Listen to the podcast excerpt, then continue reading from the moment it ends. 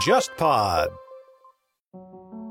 非常高兴推荐我们忽左忽右常驻嘉宾陆大鹏老师带来的最新单人播客专辑。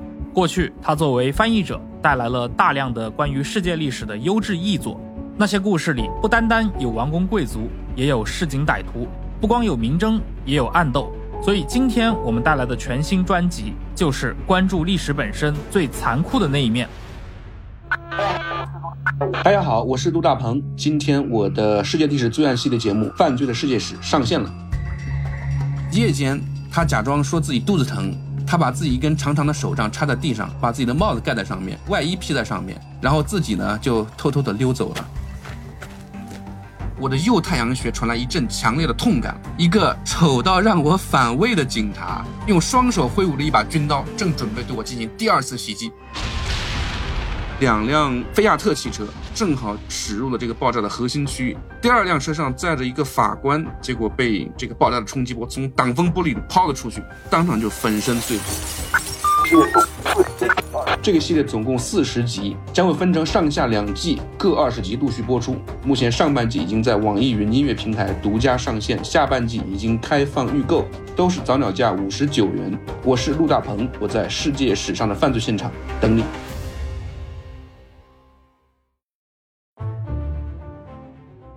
各位听众，大家好，欢迎收听这一期的《忽左忽右》，我是程彦良。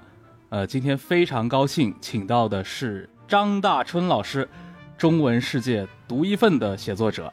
大春老师的小说《败类》《城邦暴力团》，当然还有最近这些年不断在写的那个非常宏大的《大唐李白》，我想我们的听众都不陌生。先来请张大春老师和《忽左忽右》的听众们打声招呼吧。颜良你好。呃，忽左忽右的听众朋友们，大家好，我是张大春，呃，很荣幸能够在这个节目上呃发发声音。嗯，其实我也是大春老师的听众，你的那个在九八新闻台的《我的老台北》到《我们的老台北》，哇，我真的一直在听，可能有百分之七十的节目，你现在有一百多集嘛，我应该都听过啊，所以我对大春老师是非常熟悉的。这个单元已经在整个。二十四年的节目之中，播出了一百一十几集，这也是我们近近年才推出的一个单元。二一年开始到现在，嗯，每个礼拜一到礼拜五，后来就变成了每个礼拜一到礼拜四。哦，哇，那还是非常辛苦的。我们听众应该可能都很清楚，张大春老师是一个全才，对吧？不只是一个作家。他还有很多其他的身份，甚至大春老师还参演过电影，而且是《悲情城市》这样在华语影史上很有分量的电影。因为和侯孝贤我也是老朋友了，也很意外的，就是他会邀请我去到现场才知道，通通都是差不多同一个领域工作的朋友们。嗯，包括你也做过作词人嘛，然后所以像我们的老台北，很早应该是第三集、第四集，周华健就上去。跟你分享他的那些跟台北的故事了。是，不过在我们共同共享的一个呃老台北世界里面，周华健在我做《未来的未来》这首歌的时候，他还是一个助理啊。他倒常常提起这件事来，说他常常为替唱片公司骑个脚踏车去新闻局这个单位送审。送审不过还得打回票啊，打回票再重改。嗯，对，所以您和这些您的嘉宾很多都是相识了好几十年啊。我印象特别深，其中有一集是那个王伟忠他上节目，哇，你们那期聊的化学反应太棒了。就是我觉得这跟你们大学时代就已经认识，然后这么多年非常熟悉是很有关系的。王伟忠一直想要做一个中文世界的或者汉语世界的芝麻街。也就是儿童的教育节目可以长达数十年，这样的一个体量。可是后来他做了很多其他看起来更服务成年人的这个市场，嗯，也非常成功。甚至你也可以说他是唯一这个在我们这个时代里面带领起这种综艺风潮的一个接班人。从这个角度来看，我都很难说他中文世界芝麻街的。那个理想是不是应该实现啊？大学时代的梦想通常到四十岁、五十岁、六十岁、七十岁，回头看来，大部分都不会达成。是的，呃，所以我还是非常推荐我们所有的听众，呃，都可以去听一听，在这个九八新闻台里面的那个很很有意思的单元啊，它其实应该是属于张大春泡新闻的一个子节目，叫《我们的老台北》。多谢你的广告。其实我很好奇啊，你是不是第一个把“老台北”这三个字塑造成一个标签的人啊？因为过去我们只听说过像，呃，老北京，对吧？老上海，这老台北，在你之前是不是没有人这么来描述这群人？的确，至少在台湾啊，不太有人说老台北，老台北，因为嗯，这个移民社会，反而非常愿意强调他的年轻，他的活力。他的新传承的各种叫做市民的共同任务啊，打造比如说一个什么样什么样的社会，比如安全啦、希望啦、美丽啊、梦想啊，甚至在运动方面也有各种想要突破的指标。呃，所以大家很少怀念或者说觉得应该去沉湎于过往的这样的一个情感。但是也有像我这样的人，就是总对现实不太满意，呃，也对未来不太抱期望，所以更多的回头看从前，这个回眸一望 就变成了把一个某一种感觉有价值的内容的诉诸于一个已经注定消失不会再回来的时空场域了嘛？嗯。哎，像我们提到老北京，提到老上海，好像都会对应到一个特定的历史阶段里面去。从你的角度，老台北它有一个明确的年份的指标吗？什么时期在台北生活的人可以算是个老台北？我想这个你一定经过我们的那个开场白，它没有一个固定的时间坐标，也没有一个固定的空间坐标。这个说法。在每一集的开头，或者是出书的时候的书的每一章的前两行，大概都是这样的一个句子。不管它是没有一定的空间坐标，或者没有一定的时间坐标，都意味着这个回眸一望本身啊是具备着一个值得思索的态度的。呃，对我而言，这个有一些人生中的价值，或者说价值感。大概只在三十年前或者更远以前，比如四十年前，呃，还约略的有有闪过一些身影啊。哦，这些东西现在都没有了。我就举个例子吧，我四岁的时候得了这个叫做肺炎，但是家里没有钱供我去住院，所以要每天早晚两次去打，大概六针到八针，一一整天啊，就是。一次要打三四针，打针这个事情，呃，他很痛苦。可是那个西药房隔壁有一个五洲面包店，他就专门卖那个沙拉面包，我就对那个沙拉面包就是回味不已。回头现在想起来是六十多年以前的一种火腿片那个火腿片现在到任何地方我吃不到。有人跟我说花莲有，有人说跟我说台中有，我都尝试过了，都不行，包括连闻它的味道都不对。所以你说这可能就是一个人对于自己刚才提到的那个字啊，梦想或者说是理想，嗯，已经不太抱正常的希望了，所以 就在挑剔自己的失去的过去了。嗯。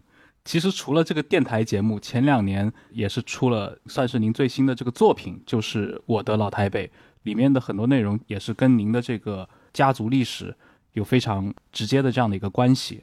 然后我们这次连线，对吧？一个主题也是因为您的那个过去啊，可能是十来年前的那本《聆听父亲》，今年在内地再版了。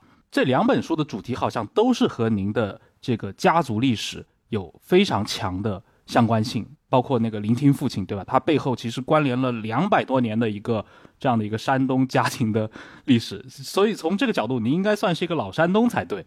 能来向听众简单讲讲您这个老张家的一个基本的情况吗？你们是怎么从山东去到的台湾了？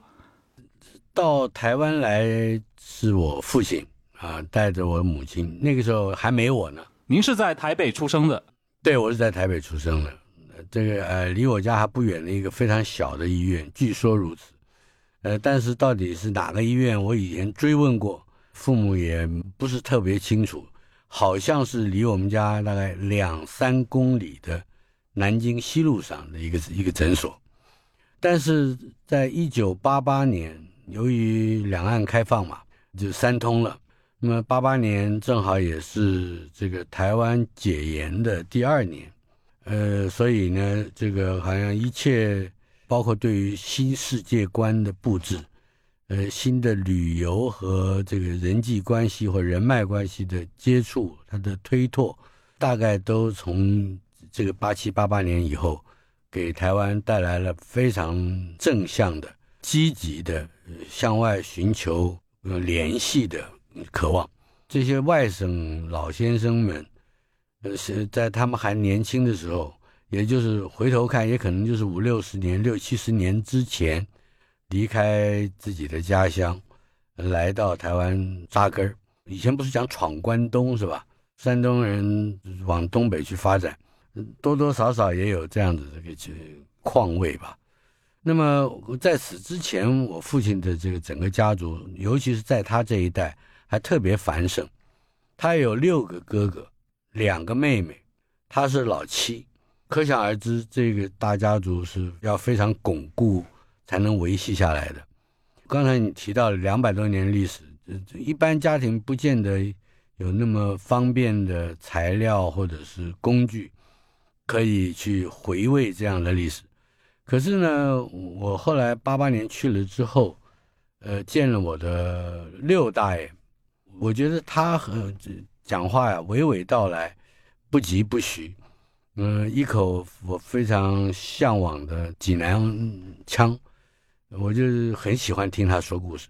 而我的五大爷呢，又经常在旁边插嘴补充，而且进入一些个跟现代生活观念匹有可以匹配的这种英文世界里面的的一些价值观。我这五大爷呢，很年轻的时候就是学外文的。所以他们兄弟俩呢，对我而言就是好像一部自动叫逗哏跟捧哏的做曲艺的说唱人，连着几个晚上，我们住，因为家里不好住嘛，住在离家比较近的一个宾馆里面，叫好像叫济南宾馆，就他们兄弟俩就不断的这个为我一句这个故事，又为我一句那个故事，就这么几个晚上下来。我录了非常多的这个录音啊，那么除此之外，就是鼓励了我的六大爷一句，我说：“我说您这些就加底儿了哈，真是加底儿了，应该把它写下来。”他就真的在两年之后写成了一个大概有七八十页的一个叫做《家史漫谈》的稿子，几万字，字数并不多，但是。对于关键的家庭里的发生的事情的转变，也包括了家族里面经历过不可思议的事、比较奇妙的事情。嗯，有些经验还真的是不很难想象，说它是在这个科学的解释范围之内能够成立的。总之，我得到了这部《家史漫谈》，那我就视若瑰宝啊，经常翻看。当然，也就在那段时间里面，大概是一九九七九八年，那时候我的六大爷已经过世了，我父亲呢也摔了一跤，不良于行，可以说根本连下床都不行了。情况本来维持的还有一点还可以复健，可是当他决定放弃说不做复健这件事情，就变成了一个更大的转力。也就是说，这个我有一个。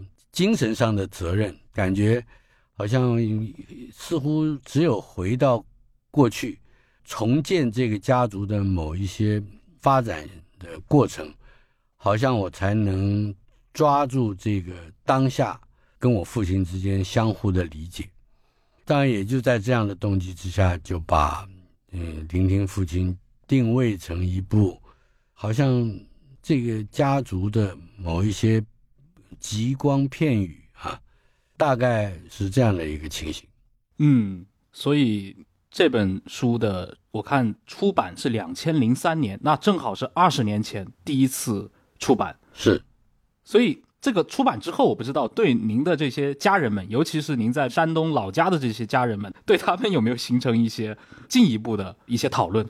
呃，我还有一位嗯叔伯哥哥，叫张昭啊，召唤的昭。那么他以及我在北京常年居住的姑姑，甚至还包括我的姑父，姑父是泰安人，离济南也很近啊。这我姑父只是一位知名的学者和京剧演员，也是一位书法家，他叫欧阳中石。嗯，这些老人家都还在，尤其是我姑姑，特别他每一行都看了，而且还做了这个批注，还替我修正了某一些内文，包括人名啊，包括事件啊，包括有一些事情他并不能同意我叙事的方式，呃，甚至还有一些会认为说，哎，这个事情他没听说过。那我说这也没办法，《家史漫谈》里头有的嘛，就是我六大爷是这样写的，所以他们兄妹之间认知的事情。嗯，不过，呃，这种讨论也反而对我来说更形成了一种回头对家族发展上很多元的一些看法。嗯，所以这个追寻自己家族的历史，这个整个过程，其实我觉得也是很有意思的，因为我觉得彼此都在经历。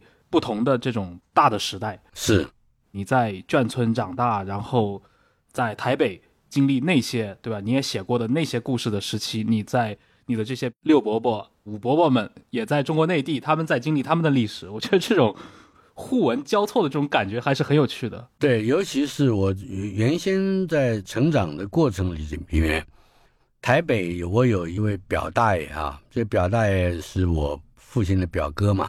我这个表大爷姓刘，原先在大陆的时候，也就是一九四九年之前，他跟我父亲的往来并不是特别密切。可是，一旦到了台湾之后，就走得很近乎。我表大爷呢，就差不多每个礼拜天都会到家里来，跟我的父亲一块儿喝喝小酒啊，拉拉胡琴，唱唱戏啊。当然是少不了的，最重要的就是。不断的说起从前在济南的时候的家里的哪些事哪些事，呃，也这个基础也很重要，因为我这表大爷在我回到济南之后没有多少年，他就毅然决然就回到济南了。他有个儿子留在大陆，而我的表大爷呢始终没有再婚，也就。孤身一个人，呃，回到他留给他的儿子的旧的房子里，呃，一家也很辛苦的过了一些年月。我我我总感觉，在这样一个看起来很小的人生之中啊，很卑微的人生之中，许许多多的人说分享都已经这个想着要打上一个引号啊，但但是的确都分沾到一种。大时代的艰难，而且他们的生命力都很强韧。我我总对他们的印象就是，我父亲的那些朋友们啊，他的是山东济南的老乡啊的朋友们，我这种一个印象就是他们都身体高大，骨骼健壮，而且呢都是虎背熊腰的。我我还记得有一次跟着几位。山东济南一起到台湾来的我父亲的朋友们，走在一条这个夜街上，都会有路灯嘛，里面就我就看到我自己的影子，是最小的一个。那个时候我已经成年了，也不可能再长高长大了。可是那几个叔叔伯伯们啊，好像是那个打打一句不太客气的比喻，好像都是从那个 MMA 的的擂台上跳下来的大汉，他们那样的身形。好像才能够肩负起一辈子的苦难了，就是这个是我很深刻的一个印象。是，哎，讲讲您的这个成长历史吧。我觉得对于内地的听众来说，可能像眷村嗯哼，尤其台北的这个眷村的这种生活是一个非常陌生，但是我们好像可以在很多的文学作品、影视里面又去找到一些痕迹，这样的一个生活状态。是这几年有一些电视作品，它是以这个复刻从前眷村生活为这个主要的招来的方式。一般说来啊，大概表现的比较更具体的，反而不是眷村的外貌。你看，像像宝岛一村啊，也是王伟忠他们做的那个赖声川什么的哈。那么那个它主要是显现他的人情，呃，也就是说居住期间的人的各种情感关系。但是如果你要问我到眷村，我的这个经验，我倒很想先从它的非常简单的外形说起。大致上，那个眷村有两种啊，一种是有墙的，就是可以围起来的，里面有几排房子；一种就是没有墙的，对着大街或者是这个马路的。不管有墙没有墙，它大概形式上都是：第一就是平房，没有楼的；第二就是它是长条形的，大概十几二十户为一长条。有简单的篱笆做院墙，有的时候呢没有院墙，那么就是大门口就临着巷子了。嗯，有的各家各户还有留有小院子，有的呢也会把那小院子干脆就盖上违章建筑，人可以多一点空间在室内。为什么需要多注意一点空间呢？因为大致上啊，除了我们家的非常特别的例子，我父母就生了我一个孩子。一般呢，在眷村大概生三个的都算少的，生四个到五个的是很正常的，生七八个的也有，这个叫做 baby boom 的时代，婴儿潮的这个时代，所以大量的在生孩子，所以从呃小一、小二、小三、小四啊，小五、小六都有啊。嗯，我后来写的《城邦暴力团》的小说里面就有孙小五、孙小六啊。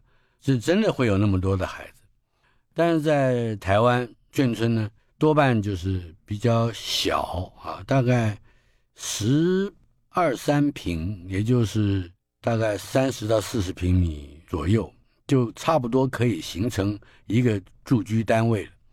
可可想而知，如果说有五六个孩子住在这样的一个空间里面，也恐怕是很不够用的，所以就有各种。申请补助啦，什么就是能够让家里的人丁安置的比较好一点了。我记得的是，正因为是都很拥挤、狭小，而且呢，有些时候台风来了，风刮的比较大，雨下的比较多的时候，就相当恐惧啊，就是风会把屋瓦给整个掀翻掉的。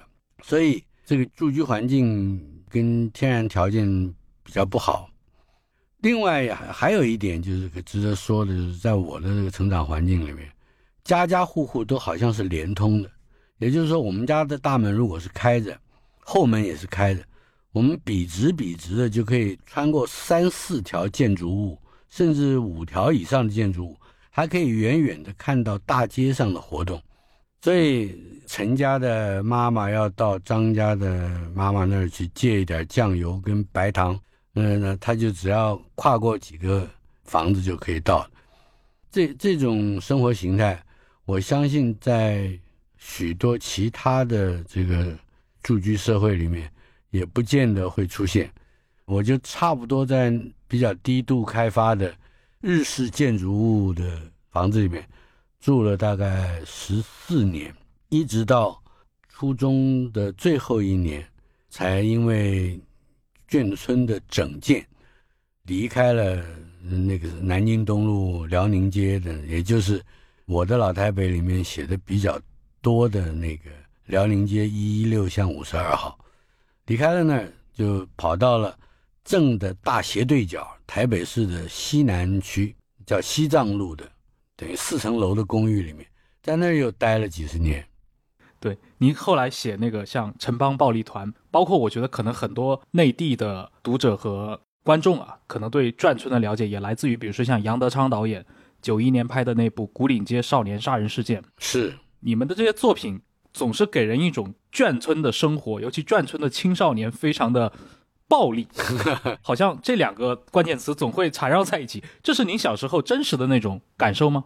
我倒没有特别赶上比较明确的加诸于我自己身上的暴力。怎么说呢？因为我一九五七年出生啊，我算是整个我们这个眷村富华新村最年轻或者是最幼小的一代。嗯在当时，我们称之为今天如果说是不良少年或者是帮派分子这个概念之下，组织起来一或者说是很松散的集合起来一群朋友啊，大概他们的年纪都比我的年纪要大上至少五六岁到十多岁。嗯也就是说，我余生也晚，来不及真正混到核心的暴力。像这个我们的村子里头也有一些知名的混帮派的人物，那都是我到了很大以后，听重逢的这些个老朋友或者老哥哥姐姐们说起了，我才是哦恍然大悟，原来谁谁谁就在我们这个村子附近的哪一排哪一家，大门什么颜色，才才约略知道一些。事实上，我们是没真没来得及参与，嗯，应该说最豪华的暴力的那个时代，那要应该要差不多是在我小学毕业之前七八年的这样的一个经历。嗯，所以你说的那个时代应该更多是六十年代，对吧？可能就是古岭街那个电影反映的那个年代。对，六零年代初，因为我是一九六三年开始上小学的嘛。如果我们这样推，差不多就是一九六零前后，我们那个村子里头各种帮啊，我记记得名字，什么血盟帮、血旗帮、飞鹰帮，打到这个万华跟西门町，也就是台当时台北最繁荣的地方。呃，那那个地方就有什么万国帮、什么西门什么这些。而且各种形式的、动人的也好、怕人的也好，各种故事都有。我也就基于这个道听途说，在嗯开枝散叶，有的时候加油添醋，甚至还有做一些移花接木的工作，把别人的故事就愣往自己头上塞，或者把自己经历过的一些小小不言的这种带点儿江湖气味的故事。把它夸张了一点，再塞在别人身上，这个也有的。嗯，哎，那我其实有个疑问啊，就是为什么到了您读中学的时候，这种风气或者说这种氛围就突然就消失了呢？有一个原因，这也是我刚才为什么会特别先讲到建筑哈。从前就最早的时候，一九四零年代末有一段时间啊，大量的新建眷村的时候。并没有特别去考虑眷村应该是以什么样的形式根深蒂固的跟整个社区或者说跟整个社会互相融合，没有这个想法。反正就是盖上一些个简单的竹篱笆墙，甚至那个有的隔间墙，东家跟西家的隔邻，中间那个墙是土木做的啊，都是一种很临时性的建筑物住居。所以在那个时候呢。我们说的这些比较具有暴力内容的帮派啦，或者青少年的这个组织啊，还有就是他们也许真的对念书这件事情有极强的反感，比较逃学啊，在那样的住屋里面是比较方便的，远远的趴在那个竹篱笆上面叫一声说：“小六，你出来！”妈妈、爸爸没听到，小六听到了，他就。绕了路，他就出来了。也就是说，它是便于集结和解散，而且很容易融进青少年生活的一个设计。可是到了我十四五岁的时候，我们这个眷村从我很小的时候就到处在轰传说要改建，要改建。我们将来可能会住到公寓房子去，三百户人家至少有两百五十户，洋溢着这种盼望。十几年下来。果然，在一九七零年就搬到了真正的看起来像钢筋水泥的公寓的房子，也不担心会被嗯台风吹走了屋顶。呃，可是，在也就在这样的情况之下，虽然我已经长成了一个快要念高中的学生了，但是实在很不方便从事各种集结、打架 这种呼唤，很不容易。还好的是，我跟父母住的这个房子啊，是在公寓的一楼。一楼有个什么好处呢？可以自己家里往外开拓的围一个院子出来。我母亲就请了工人来围了一个竹篱笆院子，跟更早以前十几年以前在老富华新村盖的那个院子比那个院子还大，大概三四倍。那样的话，我们母亲就在里面养养花、种菜，呃，还种了一些各种形式的，只要是。让我妈妈那样的一个绿手指可以施展本事的植物，她都种的活，呃，她就种种了很多。然后我就在那个园子里面练踢腿，而且踢的好像还蛮像模像样的。呃，而可是因为我踢腿呢，很多人会经过篱笆外面会看，当然就看得到。有的时候在我放学以后。呃，这个踢腿的这个这个运动，嗯，会吸引十几二十个以上的附近的青少年来观赏。这个时候呢，我就有一个收获了，就是当一个新融入在地社区的年青少年，不免总会你跟跟别人多看一眼，别人看了你多看一眼，发生一些冲突。像我们那个村子里面，就的确有刚搬进去的头几年，不断的会发生在街角被揍啊，或者揍人啊，或者是互揍啊，就是这样的事情。可是，在我身上从来没有发生过，因为那些在篱笆外面看我踢腿的人，都不知道我的功夫有多高啊，所以感觉上好像，哎，这小子还要会一家伙，所以就不惹我，你不惹我，我就不惹你嘛。也就是说，我居然靠着这个三脚猫的完全不经打的把式啊，糊弄了在地的朋友们，一直到我去念大学，我我都很安全。这也就是我没办法混。你和王伟忠聊天那一集，他也提到，对吧？大学的时候，他也久闻你一直在练武，所以可能对你有点 对。呃，因为练拳当然是有。受到李小龙电影啊和功夫电影的影响，不可否认，当时只要能把腿举起来踢到肩膀那个高度的人，多多少少都有一种我是李小龙传人的自诩啊。嗯，最可惜的是，大部分是可以说几乎所有的人都搞错了啊。这个，但是没有人会承认就是了。嗯，就是关于张大春老师，我有一件事情印象非常深啊。就是应该是二零零七年，也是我觉得是台湾现代历史上很著名的一位人物啊，就是竹联帮的前帮主陈其礼去世的时候，是据说他葬礼上的那个挽联就是出自张大春老师的手笔，那幅联我记得很清楚啊，应该是叫“启节禀乎天，人从侠道之中进，李师求诸也，路断关河望竹林”。就我当时知道这个作者是大春老师的时候，我就觉得非常自然，好像您给一直给我的确实有一种江湖气，有一种侠气的感觉。这个事情是可以说一说的，因为当时有牵涉到另外一位大姐头，我非常尊敬的一位这个民歌手前辈，他叫杨祖俊，我们一般台湾都叫他杨祖君。那祖先的祖，君呢就是斜玉边啊，王字边儿啊，一个君王的君，这个字应该念俊的。这个杨祖君杨大姐呢，有一天给我送了一个 email，就就希望我能够看看有一副对联啊，能不能把它调整的稍微比较工整一点。我不知道是谁写的，他们觉得不太像工整的挽联。我一看我就觉得，哎，我说我这样好了，我这个改不生改，我重新给你写一个好了。我说我大概知道这个是要什么什么怎么用啊。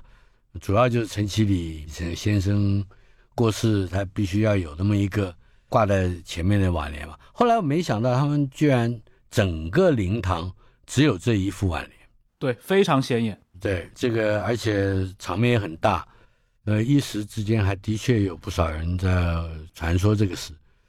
简单的讲，那个对联就有一些不得已的愤懑。我假想。陈其礼先生也并不希望常年留在柬埔寨，但是他也回不来，最后是很晚才回来了嘛。所以这个人从侠盗之中景的之前是启节禀呼天，就是派他出去出这那一趟任务啊，也就是取江南性命嗯那个案子啊。启节是外交人员的意思，其实也就是奉命到某个地方去啊。呃，禀呼天是秉承的无上的意志啊。那这个就正好配上了第一个字是陈其礼的启字，启节禀呼天，人从侠盗知中景。这个景是草字头一个尽量的尽，这个字呢，恰恰就是抗战时期。一个重要的抗战将领，后来在战败之后自杀的张自忠将军，他的号叫做张锦臣，臣是君臣的臣，所以我就特别选用了忠，因为忠可以配很多字嘛。这个启节禀呼天，人从侠盗知中景，中景也就是忠诚的心灵的意思，所以那下联就比较好对了，李师求诸也。在在朝的人没有没有不不懂礼不讲理，甚至这个横征暴敛啊，那只有在民间还能够传承着某一种文化体系，或者说是民间组织所信奉的价值。这也就是把这个陈其礼的名字砍在里面。呃，路转关河望竹林，因为竹林就是他起家的永和竹林路。也就是竹联帮的根据地，据说如此了，所以那这副对联还可以，确实是，对我印象特别深。嗯，主要是要跟这个过世的人生前的最重要的那个事情，或者说那个价值感，要合而为一。是，哎，讲讲您的这个写作的历程啊，前面说到。眷村的生活，对吧？十四岁之后搬家，后来你是上了高中，但是好像你很早就开始写东西了，并且很早就开始去投稿。我印象中您说过，您是二十岁的时候，可能是比如说七六年就已经去试图参加过那个联合报小说奖的一个评选，但是当时已经落选了。对，当时落选。同样的一篇，我第二年投到幼师文艺就得奖了。而且它叫全国小说大竞写，那个名号好像比较就比较壮观一点。其实呢，就是我大概算是比较早期，都是以自己的生活以及以这个现代性的这个小说，不讲求呃这个一般的传奇情节的这样的么一个写作方式。当时受的影响最大的一位前辈作家就是朱西宁先生啊。朱老师后来我们变成了忘年之交，这样的一种亦师亦友的关系。这尤其是早年写作的重大影响之一，就是不去经营那种俗烂的故事，也就是说，爱情啊、战争啊、人生的这个生死啊。有有很多传统小说所讲究的主题或者情节套路，嗯，是可以抛弃的。要进入到人的内在的，包括心智活动、精神活动，或者是非常仙气而微小的，不受一般人好像认为不值得去开口一提的那种细微的感觉，把它。糅合在一个叙事文本的时间轴里面，这个体会，我有幸从朱老师在一九六零年代前后至少有四五本，大概要将近有三四十篇以上的作品里面，很统一的，嗯，这个很完整的受到了熏陶，而这个是我大概从开始写小说。呃，应该是十七岁开始，就非常渴望能够跟朱老师写的像啊。但是后来有机会，就是写一些包括报道啦，呃，包括这个就是一些采访的文字，这也是在大二大三之后，由于得了那个这个幼师文艺的奖之后，就替幼师文艺这一个相当老字号的文艺杂志做一些类似内勤编辑、外勤采访的活动。比如说，某个大学开始主办了今年度的比较文学会议，我就可以哎，在学校请个三天假，跑到那个台中的中兴大学啦，台南的成功大学啦，或者台北的淡江的什么大学，参与他几乎每一场学术论文发表会，并且做好摘要，呃，回头在下一期的《幼师文艺》上刊登这种。采访既是一种新闻采访，可是更多的不是新闻，而是那个学术发展、思潮发展在台湾的学界所引起来的这个，比如说我举个例子，比较文学这个概念，或者是结构主义，那当时还有这个什么诠释学，老实说，对于一个中文系的学生来讲，那是非常陌生的名词，那怎么办呢？那只只好在参与会议的前后去收集各种资料，询问专家学者，就就这样就比较熟悉这个自己将要报道的名词是什么。这一点在我们那个时年代非常重要。我有一天前不久了，大概一个月以前，看到一个纪录片，访问的是一个韩国导演，叫奉俊昊。嗯。呃，这个他就是《寄生上流》的导演，他拍了很多片子。他在纪录片里面就讲说，他在大学时代，呃，给组织一个电影社团，那跟当哪些人哪些人就讨论电影啊，有一些理论上的实践呢，还有一些意识形态上面的认知啊。讲着讲着就那我发觉，哎，怎么结构主义也跑出来了，这个后现代也跑出来了。诠释学也跑出来，而且他们讲的时候，这这些个导演，包括后来的知名的影评人、电影史的学者，还有包括，都都带着那种自我嘲讽非常深刻的这种邪虐的笑容，意思就是说，当时我们谁懂啊？可是这些名词讲你讲一一遍，我讲一遍，大家后来都感觉自己都懂了。也就是说，台湾或者是首尔，大概就在我的大学时代。分享着同样一个氛围，也就是大量的饥不择食的、狼吞虎咽的去吸纳那些个从国外我们称之为新知或新潮的思维锻炼。有些时候进口进来的东西并不是那么有价值哈，可是毕竟那是一个年少青春，而且思想。的触角非常奔放的年代嘛，我看了奉俊昊那个纪录片，完全回到我自己的这个青春时代里面，大概也就是你刚才问到的，写作的大概就是初期有这样是从一个比较长远的生命史来看，我十七十八到二十三四二十五六，算是我自己写作的第一个阶段吧，狼吞虎咽呢。就是狼吞虎咽，是，而且你刚提到，就整个七十年代中后叶，就无论是在台湾，包括可能在亚洲的这些新兴经济体里面，人们都在用这种哲学化的或者说文学史的一个分析的视角去解剖文学，对吧？各种概念都在就产生了这种论战。包括我们去看文学史，那台湾可能近现代它的著名的那个乡土文学论战，就发生在七七到七八年，是。呃，但好像您对这批作者，包括陈映真呀，包括黄春明，主要是左翼作者，包括这一时期的乡土文学论战，您是有自己的一个看法的。应该这样说，在乡土文学论战时期，我没赶上。虽然我，呃，已经身历其境，但那个时候我还在中文系念书。包括您说的黄春明，事实上他是被卷进去的，他也没有发表任何一篇文章在论战期间。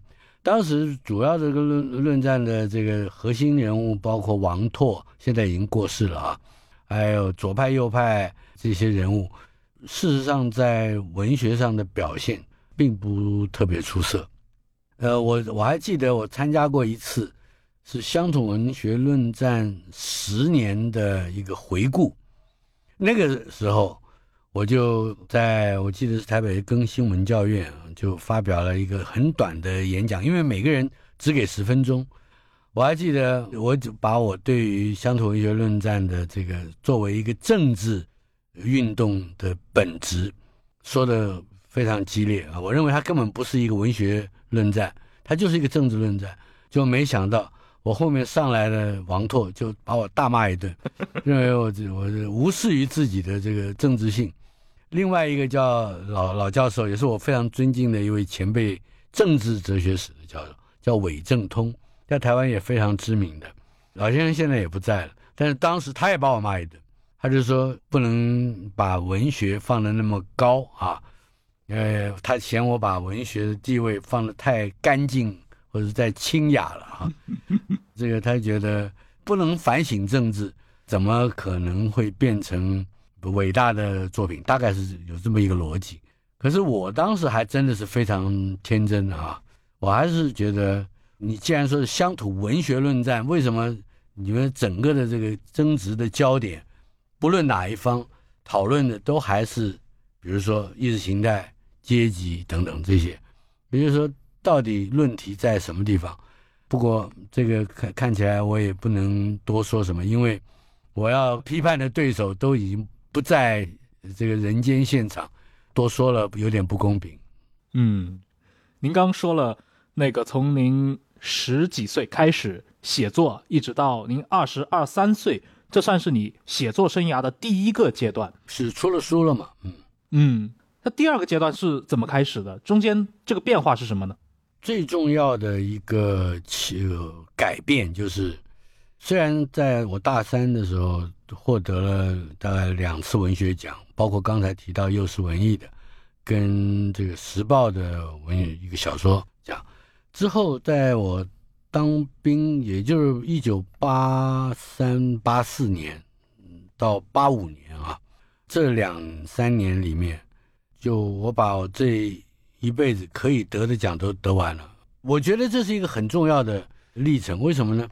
因为没有得奖会想要得奖，年轻的时候了啊。可是，一旦都得了，就觉得不必再再参加了。不参加，也就是说，不去跟他人竞争写作的手段、主题的这个深度，那些可被客观化来当做一个作品价值的东西，通通抛掉了。这个时候，我必须问自己：说我可不可以还找到让自己的作品有价值的依据？我是二十九岁第一次当文学奖的决审委员。大概也是台湾最年轻的一个文学奖的决审委员，但是我当了二十五年之后，这二十五年之间，我当然也就不能够参加任何奖的角逐，因为我已经是决审了嘛。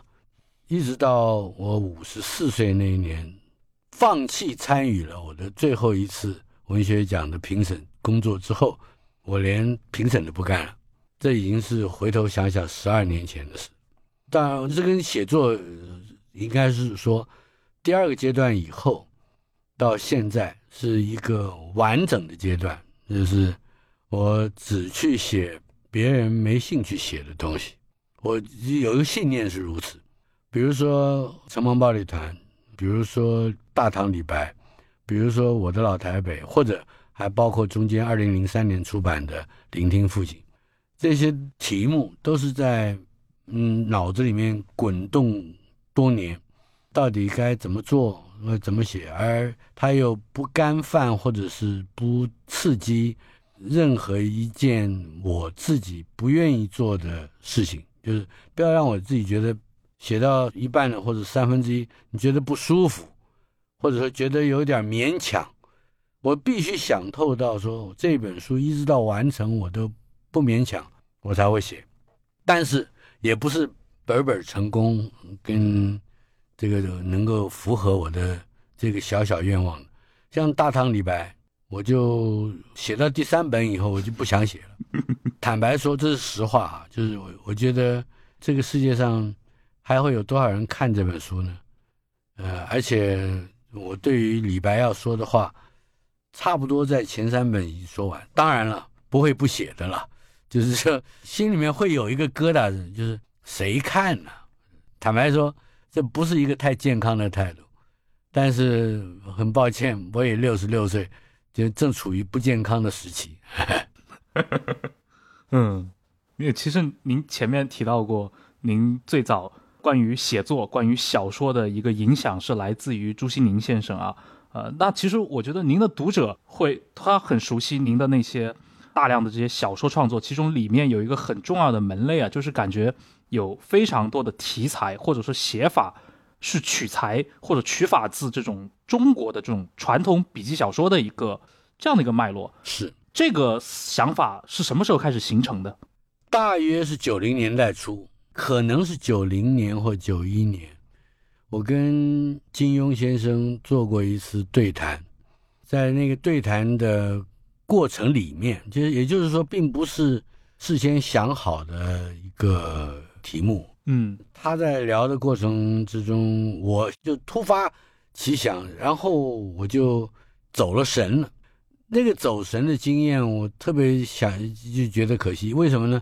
因为本来能够跟金庸对谈是一个非常不容易的机会嘛。嗯我竟然中间有个好几分钟的时间，完全忘了他在讲什么，跟我在提什么。因为我有的时候还要提问啊。事实上也是实在有一点对不起当时的主办单位联合文学，就那几分钟，大概三五分钟。可是那三五分钟，我想的是什么呢？想的是，哎呀，你金庸先生的小说里面有一个非常重要的一个技巧，我实在想告诉你。这这是我心里的话了，大概就是那几分钟里面，什么呢？后来我写在我的呃一九九七年出版的小说败类第一集里面，就是讲到了呃金庸如何利用传统材料来建构他的小说世界。我们回头看啊，在金庸先生的大长篇一个系列一个系列里面的第一部，呃《射雕英雄传》。呃，之后就是《神雕侠侣》，之后就是《倚天屠龙》，这是一个脉络的。他的第一本《射雕英雄传》里面，一开始登场的这个杨康、郭靖，是吧？这个杨康、郭靖的来历是怎么回事呢？杨康是来自于《金钟岳传》里的杨再兴，也就是说，杨康甚至到后来，这个杨家所有的这一脉是来自于岳飞手下的。使神枪的杨再兴，杨家枪嘛，而郭靖他的祖上是来自《水浒传》里头的郭胜，就是他的小说如何在中国文学史上立足，就靠这两只挠钩，一只勾住了郭家，一只勾住了杨家。为什么这么说呢？因为明明是两个完全虚构的人物，郭靖、杨康，往回倒推，竟然。他们都和另外两部啊虚完全虚构的小说《金钟岳传》和《水浒传》是一脉相承的。就在那几分钟里面，我就在想这个事。就是所以一个小说人物的来历，只要是你有一个文本来历，就仿佛你领到了身份证啊，还有了家族的族谱，这个太神奇了。我就在想那个技巧。后来这个问题我几乎忘了提出，好像我根本就没有从金庸先生那边得到任何印证或者回答，但是他却让我觉得这是一个非常有趣的，而且非常有用的技巧啊。呃，这个技巧会让嗯完全虚构的材料得到现实上面极为重量级的肯定。嗯。刚您提到了和金庸先生的这场对谈，尤其是您对于这种现代小说创作和中国的古典文学传统之间如何发生联系的这种看法，就必须提到另一位啊，也是应该是和您交集很深的人物，也是中国可能近现代最重要的一位通俗历史写作的大家，就是高阳先生。您是高阳先生的学生，这个是怎么来的？我们有过两次。因缘交集的这个来往啊，第一次我是是被骂的臭头，就应该这样说。当时在中国时报的《人间副刊》的主编高信江先生派遣我去采访世界文学会议，那是非常大，恐怕有史以来最大的一次文学会议，要在台北举行。但是有很多作者，比如说像余英时啊、余国凡啊这些在留美的学者，不见得能来。而当时又因为两岸没有开放，所以好像周汝昌先生也写了论文，但是也没有办法亲自到场发表，所以都是。委托他人代读这种形式，就那时候大陆有好几位学者也都在微微透着缝的两岸关系中间，以文本的形式出现在台湾的学术场域里面。那么高阳作为呃这个《红楼梦》段的作者，呃也算是一位红学家了。当然，他认为自己绝对不只是一位红学家，他就发表了一篇论文，叫做《敦敏敦诚兄弟》。这是两个奇人啊，介绍以附贡出身的曹雪芹，呃，去担任正黄旗义学的某个教习，很长的一个论文的题目啊，一个小小的考证，呃，而且运用了非常少的材料，可是叙事相当宏大，等于是把曹雪芹在落魄的时候如何受人接济的，呃，一些个历史重新整理出来。在他之前，没有人提到过这个东西。好了，我就派我去采访。结果第一句话，他就问我说：“你你来采访高新江，说你很优秀，是硕士了吧？”这样说。我说：“没有，我还没有拿到学位。”然后接着就说：“我要问你一个问题，说这个《红楼梦》里面的十二金钗，为什么贾元春的那一张图后面背景上挂了一一张弓啊，射箭的弓啊？”那为什么墙上会挂了一张弓？这我就不知道了。我说我没有读的那么细。他说你连这个都不懂，你还很优秀吗？就我就傻眼了。这个完全开炮，他他立刻就说你回去吧，我们不要做采访了，你不行。那我就死皮赖脸的不肯走啊。那如果任务不达成，那恐怕还是我现在回头想想，还可能真的是我第一次被外派采访重要学人的经验。嗯。这样被赶回去呢，我不然不能复命啊，跟简直是不能见人了。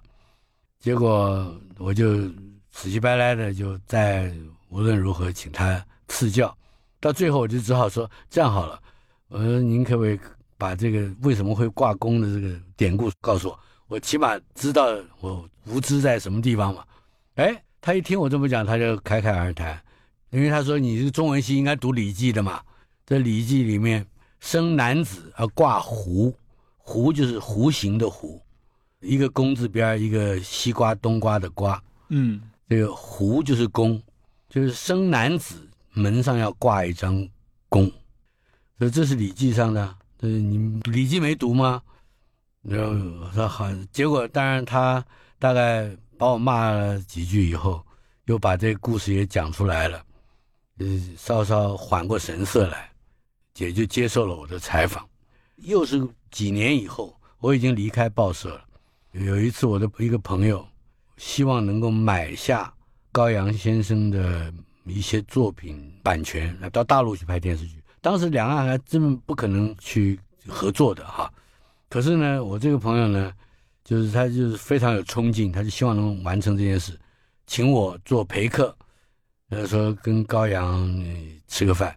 高阳先生当时已经忘了我是谁了，根本不记得我采访过他关于红学的事情。但是他提到一一个事，就是说在席间吃着饭喝着酒，他突然讲到李商隐。我一听到李商隐的名字，呃，然后我就我就猛点头啊。哎，他说你也读李商隐的诗吗？他说你喜你喜欢他的什么诗？我就提到“凤尾香罗伯几重”。凤尾香罗，那个就是一首李商隐的很有名的诗了。他就说：“哎，他说为什么是这一首呢？”我说：“这是他跟他小姨子偷情。”我讲完以后，我还没解释，高阳就一拍桌子，啪一声说：“说你怎么知道？”我说：“书里面对照他其他的一些诗，包括无题诗啊，什么那个景色诗啊。”我说：“我认为，尤其是景色诗，正是他偷情的关键。”他就大乐，他说：“没想到你也看到这一点。”他说：“我正在写《凤尾香罗》做就是李商隐跟他小姨子偷情的这段故事。后来还真的出版了，就因为这个，呃，一贬一褒。后来我跟他提起这个第一次见他的往事，他大乐，他说：“啊，幸亏我当时忍下来。”他他后来都忘记了，等于是结了一段很好的姻缘。这个我都不叫他高阳的，我都叫他许叔叔的。嗯，对，许艳萍，对对对，他的名字有点不好读的，都是排行啊。哦，他那个家族，燕也是排行，骈也是排行。许燕骈，对，骈文的骈，对，燕是燕子的燕。那日日安，是。那高阳也他的这些小说，我觉得其实挺独一份的啊。就是我不知道，就是您跟他当然是有这方面的一个交往。您后来的这种写作上，我不知道你自己是怎么看？你觉得有受到像高阳他后写这些晚清小说？这种写法上的一些影响吗？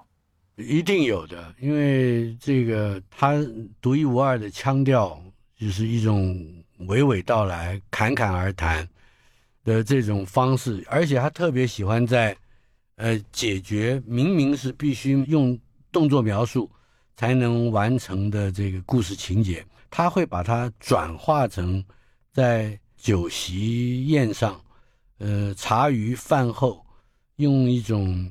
第三者闲情道故的手段，来铺成这种很复杂的这个动作情节，这是相当不容易的。我有一次就问他，我说：“为什么你的很多小说里的很多大事都发生在饭桌上？”他就瞪我一眼，接着就说：“我们今天有个什么值得说的事，不也要喝杯咖啡吗？” 这很妙，他回答很妙，他是他的意思就是说，没有饮食就没有叙事，非常有趣。呃，这当然啊，这个是他自己的生活习惯。就还有一点，会说故事这件事情，我觉得他不是只有说读书，或者说读了书还消化了啊，不止如此，应该是他的奶奶，就是就是他的很会说故事的奶奶，呃。大概从小在他耳朵旁边说了非常多浙江仁和，也就是钱塘那一带的啊，有点像地方志一样，但只不过是出于人之口传述给自己的子孙。这样一个老太太很会说故事，而且也很会把道理融入故事。这这个能力，我我想绝对是天生的啊，因为你也可以想见，在那个时代。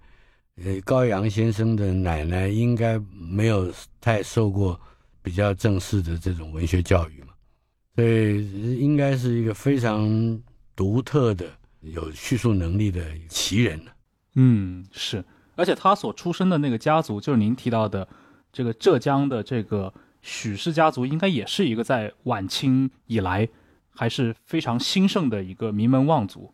他的叔曾祖。叫许庚申，庚是庚子赔款庚，申是身体的申。这许庚申死了以后，他的谥号是恭慎公，做过军机大臣的。恭是恭敬的恭，慎是谨慎的慎。这许庚申在晚清的历史上占有极重要的地位，可能不亚于或至少仅次于四大中心名城。对。所以这样的一个可能家族渊源，可能也是他这种对清代历史兴趣，可能是其中一个因素。是，嗯，而且我觉得高阳的这种写法，包括他对于中国历史小说、通俗小说这种写作的一个把握，其实我觉得中国历史很需要这样的一些讲述者。但是好像高阳这种水平的，就确实好像出现的比较少。虽然很多人都在写中国历史，对吧？无论是写小说还是写非虚构。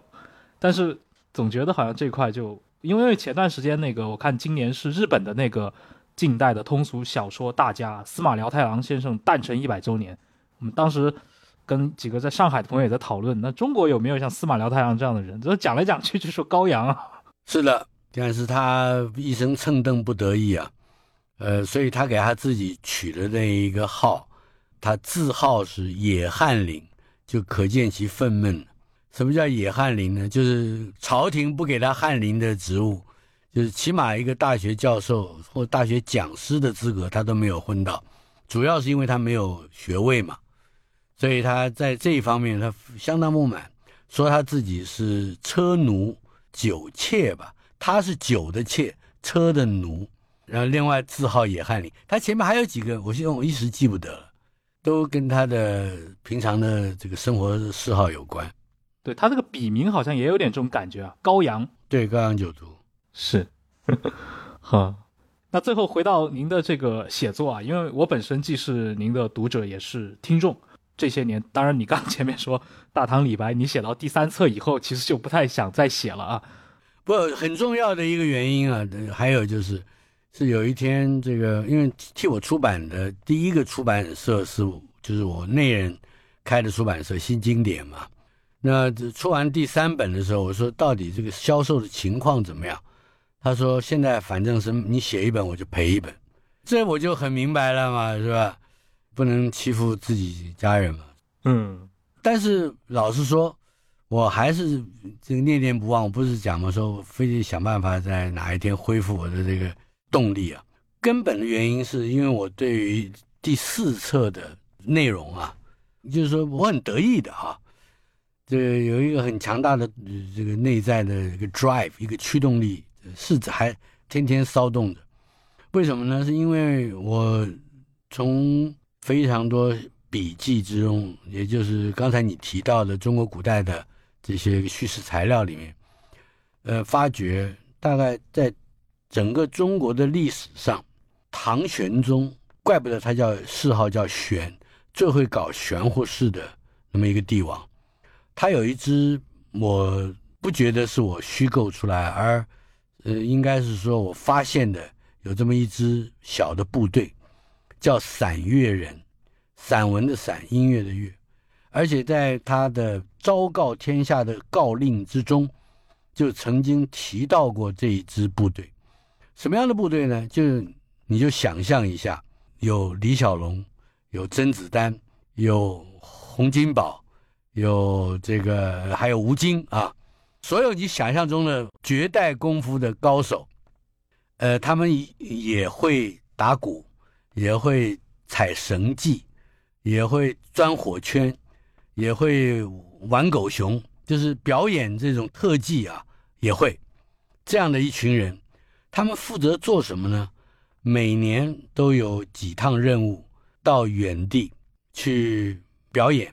但是表演上只是一个幌子，这批散乐人最主要的这种不是去贡献他们的奇才异能，给地方上的父老做娱乐，更重要的是他要去散播某一些讯息，以及收集某些情报。收集情报这个事情很好解释，就是了解民情嘛。但是是什么叫做散播情报呢？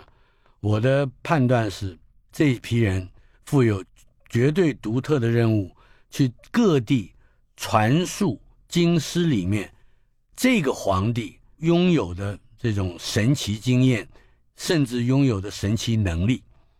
比方说，我们从结跳一个结论来说，我们现在在《太平广记》上，就是宋朝人编的这个笔记上啊，可以看到有史以来，也就是在三皇五帝开始，一直到这个唐玄宗为止。甚至到唐末、宋初，呃，这中间还有个五代哈，经过哪怕五代也算上吧，就这么长一个时期里面，关于一个帝王拥有的神秘经验或者是超自然体会，最多的就是唐玄宗，也就是说，他一个人见过的神奇道士，大概是所有其他的皇帝加起来那么多，就是这些经验。肯定在我们今天来说都是没有科学验证的。那为什么他会那么玄乎呢？或者说为什么他的谥号就被写作玄呢？我估计就是因为这一套内外交互传递情报的任务。也就是说，他是派这些人出去，到处去宣扬。比如说上元节的时候，皇帝跑到瓜州去赏灯，来回几千里。可是呢，这个有道士把他载在背上，一闭眼睛就到了，看完了灯，一闭眼就回来了。像这种事情，你会信吗？老实说，我们今天的人一个都不会信。可是呢，唐玄宗时代的老百姓听见宫里来的这些有神奇才异能的表演者，有的时候会传传这个故事，你说他信不信？他不好意思不信，大概。而而且还可以从他，我刚刚讲了这个唐玄宗自己发布的圣旨上面、诏令上面、法律条文上面指出，如果有地方上的人啊。如果有个看到发现有散月人在的地方，他就要押解回京师，回到他的本籍。他的本籍照说，我刚刚说的这些人各有本籍，为什么会押回本籍京师呢？意思就是说，他们的籍贯已经落在京师里了。为什么要这样做呢？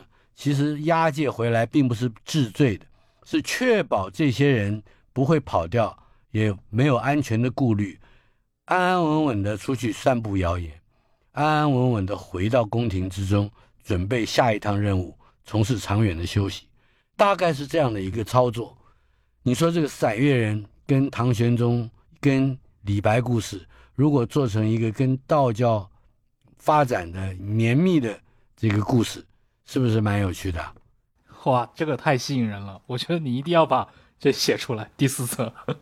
哎，我这个故事已经不知道跟多少人讲过了。这个大大家这个听听就觉得说，都说哎呀，这个哇，唐玄宗这的确嗯是有可能是如此，因为我的确找到了这些个诏令诏书，然后它的作用也很明显，或者至少我从阴谋论的角度来看，这个是非常有趣的一种对于散乐人他的出身、他的训练、他的功能以及。他的这个在宫廷之中扮演的角色是方方面面都很有趣，嗯，但是您看起来好像现在事情也还是非常多啊，这不只是这个小说写作本身，对吧？你看录节目从周一到周五，对对，杂物很多，这正事也很多啊，朋友也很多，仇人也很多，反正什么都好像很多，照顾不过来。